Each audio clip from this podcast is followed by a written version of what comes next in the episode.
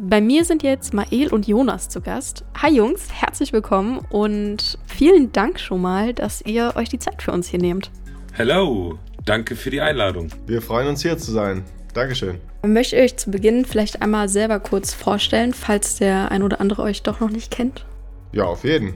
Also, wir sind Mael, ich bin Jonas von Mael und Jonas. Äh, wir sind zwei Boys aus Koblenz, äh, die schon jetzt einige Jahre zusammen Musik machen und äh, wir waren jetzt zum Beispiel vor zwei Monaten beim ESC Vorentscheid.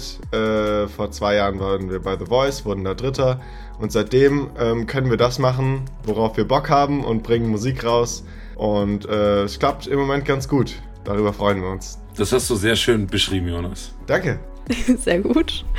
Ähm, wir wollen heute natürlich ein bisschen über den ESC plaudern, aber vorher würden wir am besten einmal erst klären, wie ihr überhaupt zur Musik gekommen seid und vor allem, wie ihr euch entschieden habt, so als Duo Musik zu machen. Also ich habe mit ähm, Cello angefangen. Meine Eltern haben mir so ein Radio, äh, so ein CD-Player damals noch vor die Nase gestellt und ich sollte sagen, welches Instrument mir gefällt. Und dann haben sie gesagt, okay, das lernst du jetzt. Ab geht's mit fünf Jahren Cello lernen. Und ähm, ja, und dann ist es immer so weitergegangen. Dann bin ich irgendwann in der Band gelandet mit dem Jonas. Der Jonas hat, glaube ich, mit klassischer Gitarre angefangen, ne? Ja, ich habe nicht die Wahl bekommen. Also mein, mein Vater ist äh, professioneller Musiker und der ist, der ist Pianist. meine Schwester hat schon Klavier gespielt. Das heißt, ich musste das zweitbeliebteste Instrument auf der Welt spielen, Gitarre. Aber nicht die coole Gitarre, sondern die klassische Gitarre. Und dann irgendwann mit äh, elf, zwölf Jahren ähm, bin ich dann geswitcht auf E-Gitarre und bin dann anschließend in die Band gekommen, wo der Mael auch war und dort haben wir uns dann kennengelernt und über die Jahre immer mehr angefreundet und somit dann gemerkt, oh, äh, wir mögen die gleiche Art von Musik, oh, wir haben Bock, das ein bisschen mehr zu machen und wow, unsere Stimmen klingen zusammen ja auch gar nicht so schlecht. Und so ist das alles so ein bisschen entstanden in Kurzfassung.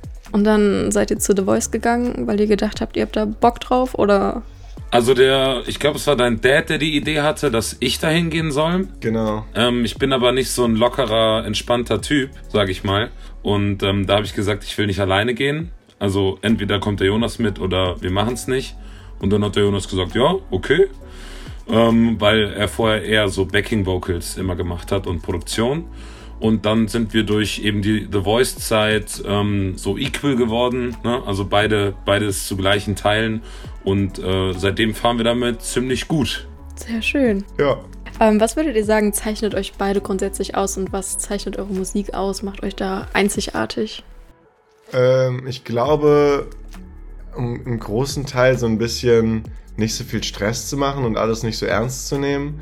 Ähm, man macht Musik, ähm, oft gefällt einem die Musik auch selber nicht, die man macht, aber wenn es einem gefällt, dann hinterfragt man auch nicht, okay, warum ist das jetzt so mega cool und äh, wird das bei den Leuten so mega gut ankommen, sondern einfach, wenn wir Bock drauf haben, die Mucke zu machen, besonders auch live, dann äh, denken wir, dass es auch irgendwie auf andere Leute übertragen werden kann und ich denke mal, das ist ein bisschen unser Motto.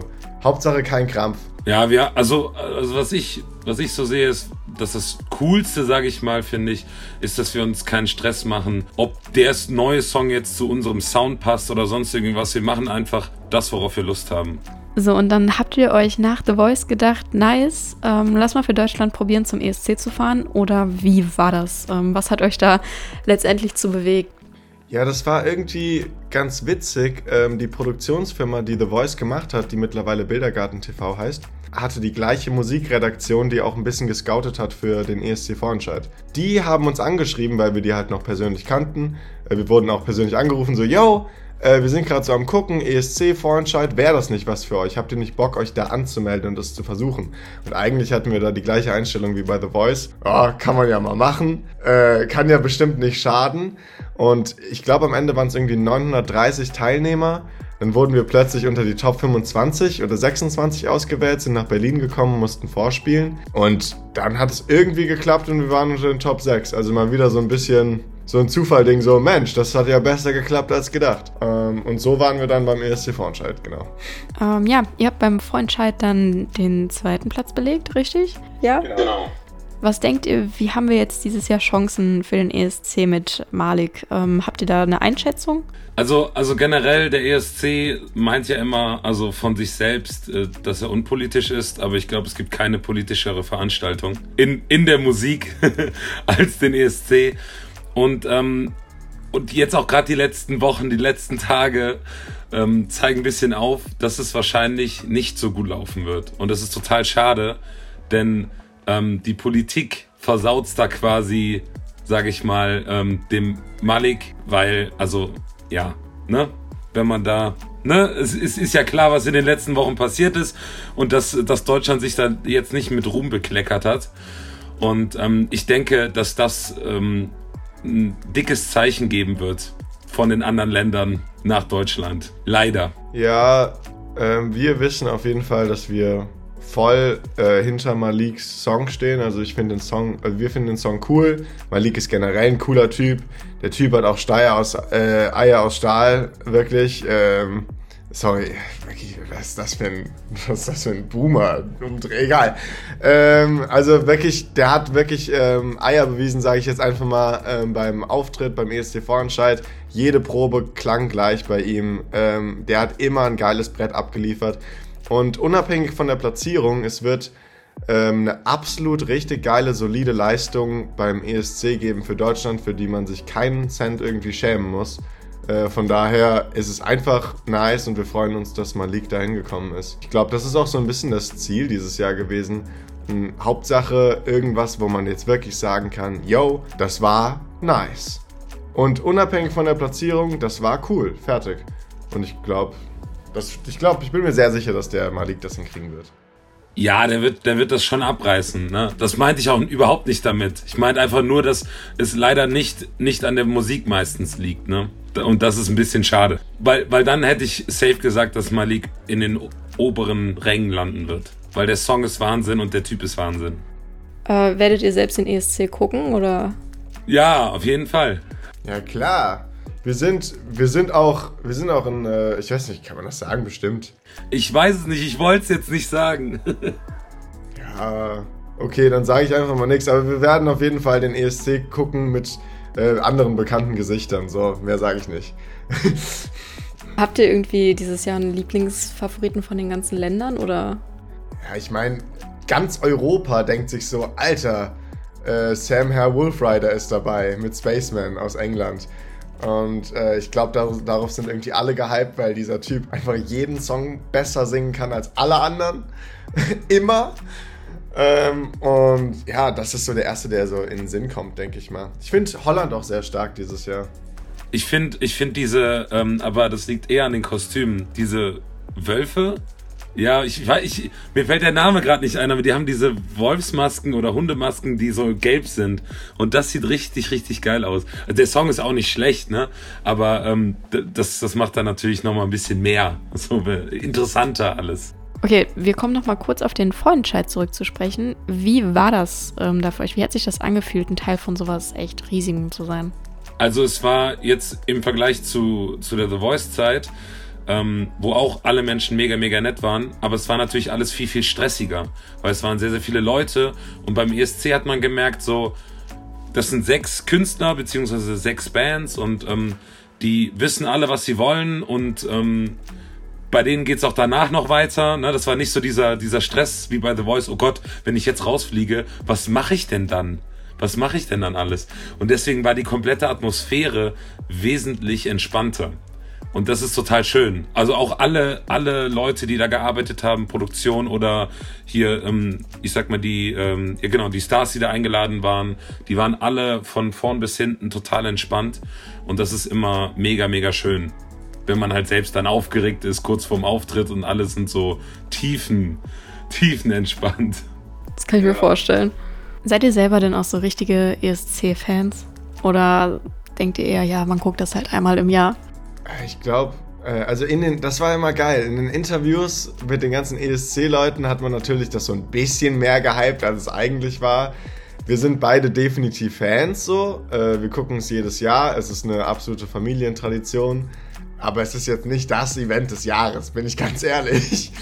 Äh, man guckt es und man kann richtig schön judgen, so mit seiner Familie, so darüber, so, äh, was ist das denn jetzt? Oder, wow, also, dass der jetzt irgendwie 20. geworden ist, das kann ich ja gar nicht verstehen.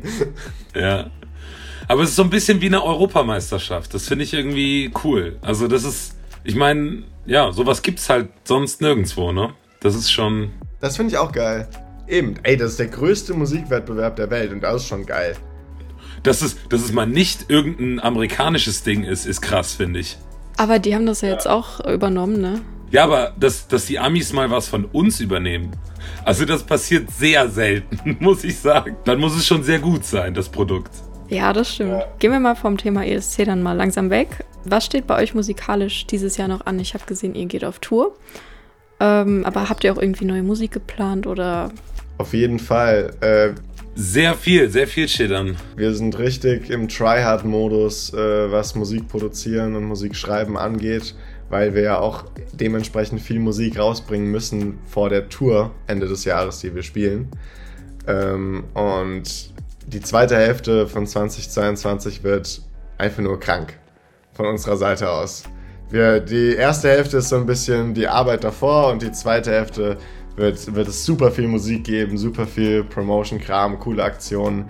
Wie gesagt, die Tour, ähm, bestimmt auch Collaborations etc. Also es wird abgehen. Versprochen. Kann man das nicht, kann man das nicht schon sagen, was am Freitag jetzt ist? Also eigentlich, Ja, ja, genau. Am Freitag zum Beispiel kommt schon die erste Collaboration raus äh, mit einem Song. Losing Streak. genau.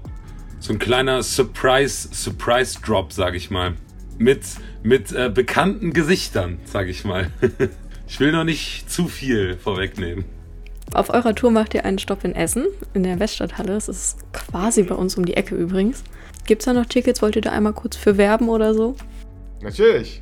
Wenn ihr krass abgehen wollt, Es gibt noch Tickets für Essen, Freunde. Und ich kann es nur, ich kann es nur oft genug sagen, aber die Tour wird das sein, worauf wir uns am meisten vorbereiten dieses ganze Jahr. Wir sind von, wir sind und bleiben Live-Musiker und äh, das Bandprogramm ist jetzt schon krank und es wird noch viel kränker. Und die Live-Show wird überzeugen. Mehr kann ich dazu nicht sagen. Kauft euch Tickets und ähm, ja. Lass es nicht so passieren wie in Koblenz. Ey, wirklich, in Koblenz, äh, das ist die erste Show, die ausverkauft worden ist. Und dann so alle, ist das euer Ernst? Wo kriege ich jetzt noch Tickets? Ja, Bruder, du musst schneller sein. nee, aber äh, wir würden uns natürlich super freuen, wenn ihr, wenn ein paar Leute sich jetzt so denken, ja, Mann, kann man mal auf jeden Fall auschecken. Ist noch lange hin, aber äh, jetzt schon mal Tickets sichern lohnt sich auf jeden Fall. So, und vor kurzem habt ihr eure aktuelle Single My Diary veröffentlicht. Ähm, was kommt eigentlich bei euch beim Songschreiben zuerst? Erst der Text oder erst die Melodie? Ich muss also eigentlich, also bei der konkreten Frage gleichzeitig.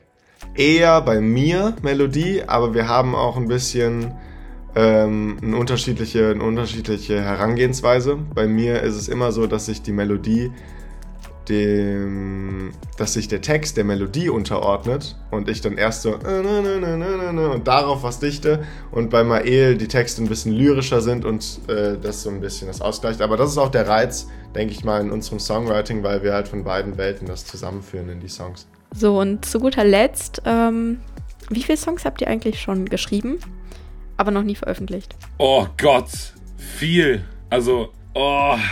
Es ist, es ist gar nicht so viel. Doch, Also ich habe ja, ich, ich, ich habe ja vor dem Projekt, habe ich doch deinem Dad immer sau viel geschickt. Boah, stimmt. Boah, du hast ihn wirklich zugemüllt, ja. Geil. Ich, ich glaube, das waren so, waren so 16, 17 Nummern oder so. Und die, wenn ich die mir anhöre, ein paar, also ein paar kleine Sachen, die cool sind, aber das Größte ist eigentlich das meiste, ist echt Müll. Aber jetzt mal von, von in deinem ganzen Leben, wie viel hast du geschrieben? Keine Ahnung, so 40, 40 Songs. Ja, ich habe auch, ich habe auch, ich habe so, ich hätte jetzt so 50, 60 gesagt. Ähm, das ist nicht so viel. Also andere Artists sind immer so mit, "Ja, ich habe 400 Songs im letzten halben Jahr geschrieben. Ja, gut. ja, ist doch noch ein bisschen mehr dann, ne? Ja. Okay, mega. Ähm, vielen lieben Dank ähm, euch beide auf jeden Fall, dass ihr euch hier die Zeit für uns genommen habt und danke für das liebe Gespräch. Wir haben zu danken. Wir haben zu danken. Das waren coole Fragen. Ja, finde ich auch.